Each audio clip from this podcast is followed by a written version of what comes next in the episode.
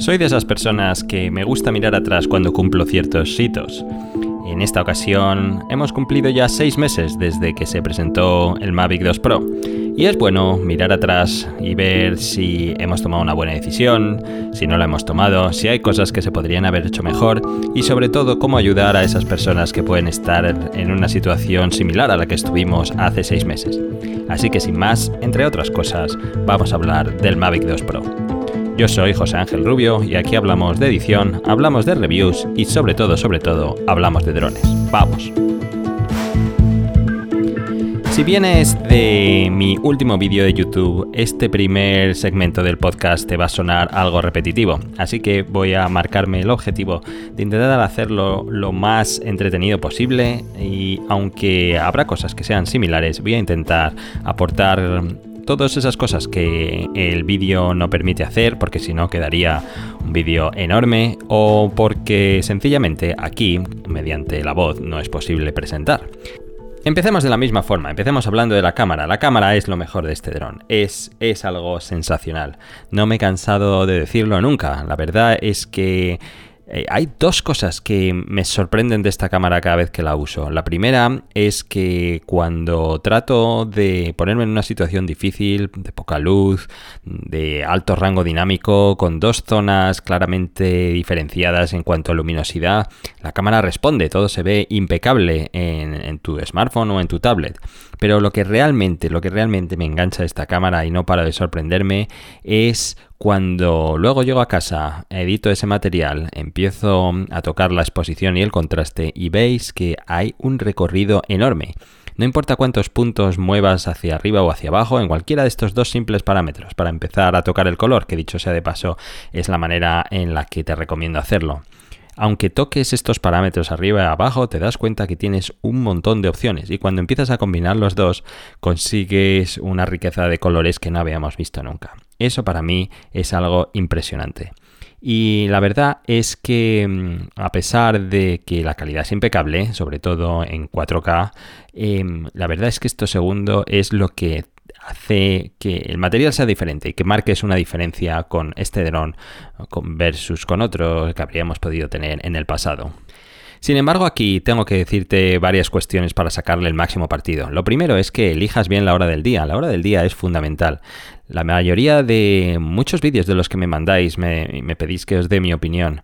Todos, no todos, digamos que la gran mayoría pecan de lo mismo y es usar el mediodía. Cuando usas la franja horaria entre las 10 y media, 11 del mediodía hasta las 4 de la tarde, que dicho sea de paso, es probablemente la ventana horaria donde la mayoría de las personas tienen tiempo libre, el material que obtienes no es bueno del todo. Y aunque toques los colores después, nunca vas a tener el espacio para llegar a pintar una imagen adecuada. No tiene precio el hecho de aguantar un poco más hasta más tarde o levantarte temprano y grabar un amanecer y verlo luego y editarlo después y hacer tu edición de la forma en la que probablemente no te esperabas acabar teniendo. Otra de las cuestiones que recomiendo para tener un aspecto mucho más suave de ver, más agradable, más cinematográfico, es que grabes tu material a 24 frames por segundo. Un truco que expliqué en el vídeo es que si grabas a 30 frames por segundo lo puedes ralentizar un 80% y tienes ese aspecto más suave. Pero ahí corres el riesgo que el fundido entre imágenes una tras otra sea demasiado abrupto y tu software de edición no sea capaz de mezclarlas bien una con otras.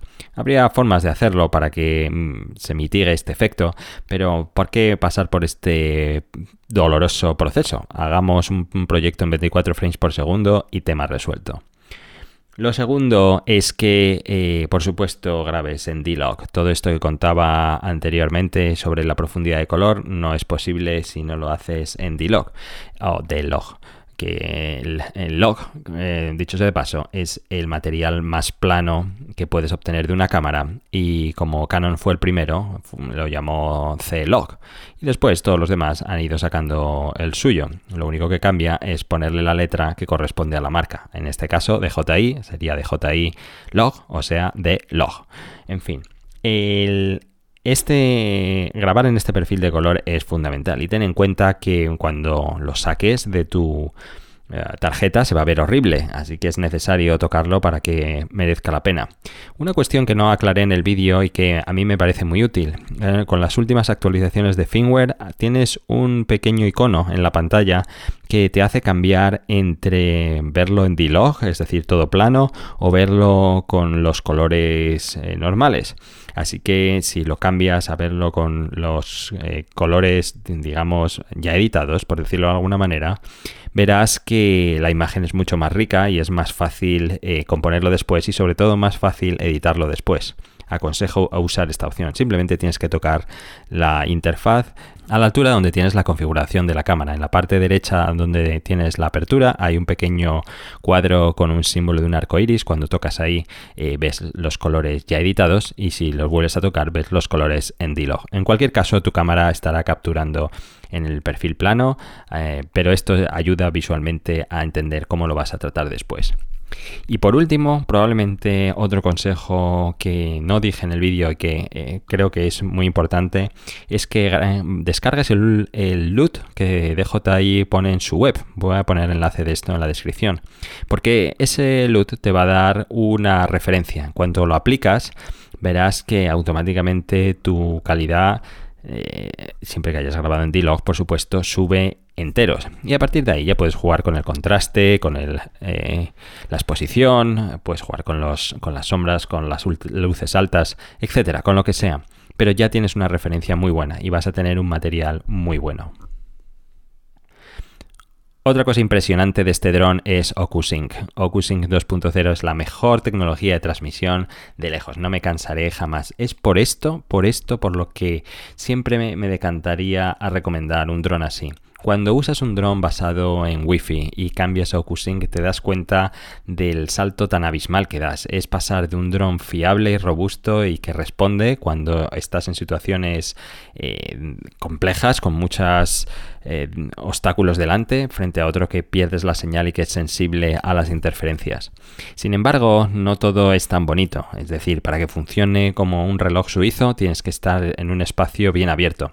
A mí las mejores respuestas me las ha dado cuando he estado en la playa o en, zonas donde no estoy oculto ni por la derecha ni por la izquierda, ni por supuesto eh, delante o detrás y además estoy en un alto. Entonces en ese punto es cuando OcuSync saca pecho y tienes una respuesta impecable con casi 2000 metros de distancia y una calidad de imagen de 1080p sin problema ninguno.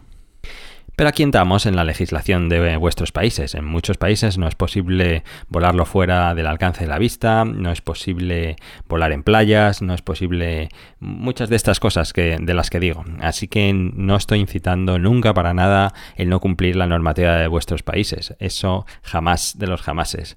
Simplemente quiero decir cuáles son las posibilidades de estas tecnologías y sobre todo qué es lo que puedes hacer allí donde lo puedes hacer. En mi experiencia personal tengo que decir que cuando estás delante de obstáculos, bien sea árboles, bien sea porque estás en una zona eh, baja, porque te están tapando casas, por, por, el motivo que sea, la cosa se empieza a resentir a los mil metros. Así que eh, tenlo en cuenta.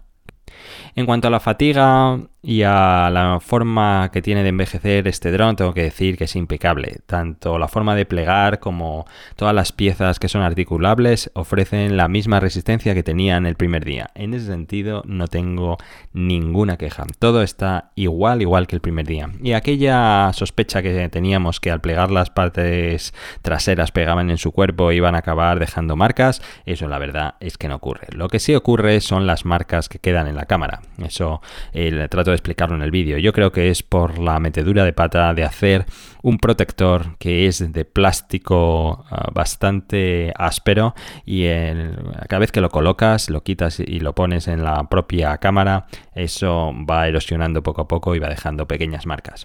No es nada del otro mundo, la verdad es que no afecta para nada en ningún tipo de funcionamiento, simplemente que estéticamente pues está ahí. En cuanto a las baterías, tiene una autonomía de vuelo siempre de unos 25 minutos. Eso está garantizado, diría yo, en el 100% de las veces. Por supuesto, si haces un vuelo más optimizado y no tienes resistencias extrañas, pues a lo mejor podría subir un par de minutos más, pero no creas que subes más de 27 minutos. Las baterías es el talón de Aquiles de este tipo de drones. Ojalá tuviéramos una tecnología mejor que permitiera, no sé, una hora de vuelo. Sería increíble. Y dicho sea de paso, sí que hay algo al respecto. Voy a hacer algún comentario en futuros podcasts sobre eso. Ya hay una compañía que ha sido capaz de crear una tecnología eh, capaz de dar una autonomía de hasta dos horas de vuelo con un dron de este estilo. Y son tipos que vienen de Tesla. En fin, una historia interesante que contaré en alguna ocasión. En cuanto a, qué bundle o qué opción comprar, bueno, como explicaba en el vídeo, yo con dos baterías, en mi caso particular, y repito que es mi caso particular, es suficiente. Es cierto que mm, he necesitado una tercera batería en algunas ocasiones y la he echado en falta, pero con dos baterías cargadas antes de salir yo vivo perfectamente. Sin embargo, tengo que decir, por otro lado, ah, una cuestión a tener en cuenta es que si vienes del Mavic 1 o de cualquier serie Phantom, notarás que la autonomía del control remoto es bastante más escasa. Eso se sufre mucho más. Cuando estaba haciendo las pruebas de Active Track 2.0, las que muestro en el vídeo, ese día en particular me quedé sin batería en el control remoto. La verdad es que lo encendí, estaba al 15%, empezó a pitar como si hubiera una alarma nuclear, toda la gente que estaba al lado no paraba de mirarme y aparte de tener escasos 10 minutos para grabar ese segmento del vídeo que quería hacerlo en ese momento del día, en ese parque donde estaba porque además estaba metiendo el sol por detrás, eh, en ese momento me quedé sin batería. Entonces, eh, a lo que voy es que si en modelos anteriores te olvidabas del control remoto y lo cargabas eh, de guindas a peras, en este caso debes hacerlo más a menudo. Tenlo en cuenta antes de salir ahí fuera. Carga tus baterías y tu control remoto hemos tenido nada menos que tres actualizaciones de firmware, tres en seis meses, lo cual eh, es bueno y es malo. Es bueno porque la verdad es que se han puesto las pilas. Es malo porque, por otra parte, te das cuenta lo escaso que estaba cuando salió. Pero en tecnología el software lo es todo y eh, esto no es tan sencillo como parece por ahí fuera. Por otra parte, eh, hay cosas que ya tenemos como Precision Landing, como Waypoints 2.0, que para mí tiene un sabor agridulce, no, no es tan útil como aparentemente lo pintan, aunque esa es mi opinión. Punto de interés 2.0 sí que lo veo mucho más útil, más fácil, más rápido que antes. Ahora seleccionas el punto y él solo calcula la trayectoria, aunque como digo en el vídeo es más que aconsejable que aprendas a hacerlo manual. Como la mayoría de las cosas, si aprendes a utilizar esta cámara en manual te va a ir mucho mejor y vas a sacar muchos mejores resultados. Y por supuesto, Aptic Track 2.0, ese para mí sí que es genial. Han sido capaces de hacer un trabajo increíble. Siempre que puedas, usa este modo. Sigue a alguien y estresa la aeronave todo lo posible. En lo que muestro en el vídeo, eh, marqué eh, la persona que estaba, que tenía interés que siguiera el dron y a continuación subí a 90 grados nada menos toda la rotación que hacía el dron. Por eso hace esas órbitas alrededor de la persona que sigue. Y además estás protegido porque tienes todos los sensores activados. Por tanto, este modo de vuelo permite muchas opciones y, te recomiendo que lo hagas porque aparte de tener un material muy espectacular al final, la verdad es que es muy divertido de usar. Pues esta ha sido mi conclusión con el Mavic 2 Pro. En definitiva, un cliente satisfecho. Lo recomiendo siempre que puedo. La verdad, la gente que me pregunta siempre le remito a él. Y entiendo que como no es un, dron para nada barato, es bueno empezar con el Mavic 2 Zoom si esa no es tu opción y esperar a esa opción que saldrá el día de mañana donde se podrán cambiar las cámaras. En cualquier caso, muy buen dron y un producto espectacular. Y además en el momento del ciclo de vida en el que nos encontramos, es más que seguro comprarlo ahora mismo porque no creo que saquen nada nuevo en un año. Pero no es todo el Mavic 2 Pro, también han pasado cosas esta semana que me gustaría hablaros y así no hacer un podcast tan repetitivo como mi último vídeo. Lo primero de lo que quiero hablar es de el tema de la semana pasada. He recibido millones de preguntas y millones de comentarios sobre eh, el tema de sacar dinero con tu dron. Hay mucho interés y todos queréis saber más. Bueno, quiero anticiparos en este podcast que voy a sacar una serie de vídeos que se van a llamar así, como hacer dinero con tu dron.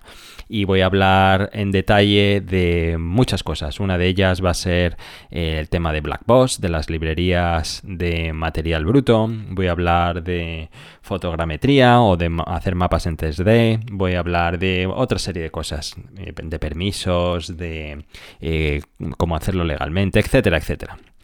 La verdad es que este asunto de hacerlo legalmente ha traído ciertas suspicacias y ha levantado críticas que he recibido muy favorablemente sobre varios de vosotros, donde me habéis contado el doloroso proceso que vuestros países os obligan para poder hacer esta actividad de manera legal. No solo doloroso en cuanto a costoso de dinero, sino en cuanto a todo el tema burocrático que hay que hacer, donde en muchas ocasiones hay que contar con la ayuda de terceros para que os ayuden a presentar todo el papeleo necesario. No hay nada más lejos de mi intención que frivolizar este asunto y de animaros a salir ahí fuera como si tal cosa. Obviamente tienes que respetar las normativas de tu país, tienes que hacerlo de acuerdo a la ley y una vez que el material es tuyo, entonces es cuando, hablando de Blackbox o de cualquier otra librería que acepta material bruto, cuando lo puedes vender ahí. Si estamos hablando de cualquiera de los otros ejemplos, como decía, el tema de la fotogrametría o el tema de irte a los campos de golf o todo este asunto, obviamente si tu país te requiere un permiso o licencia o lo que sea para que te puedas dedicar a esto de manera profesional, lógicamente tienes que hacerlo.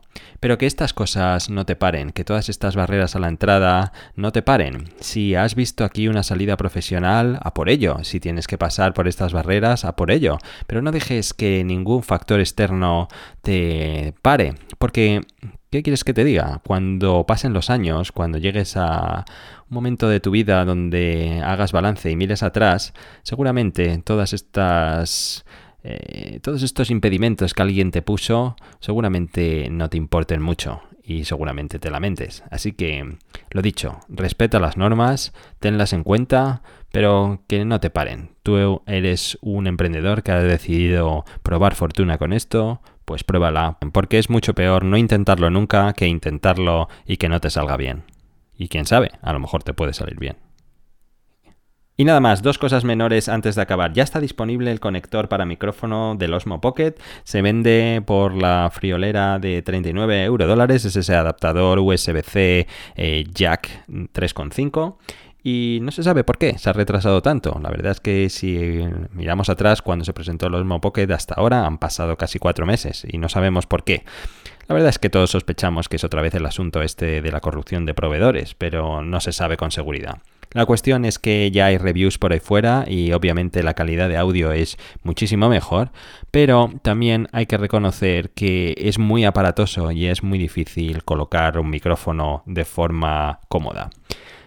Bueno, que sepas que lo tienes y que puede ser una opción si usas el Osmo Pocket y quieres tener buen audio.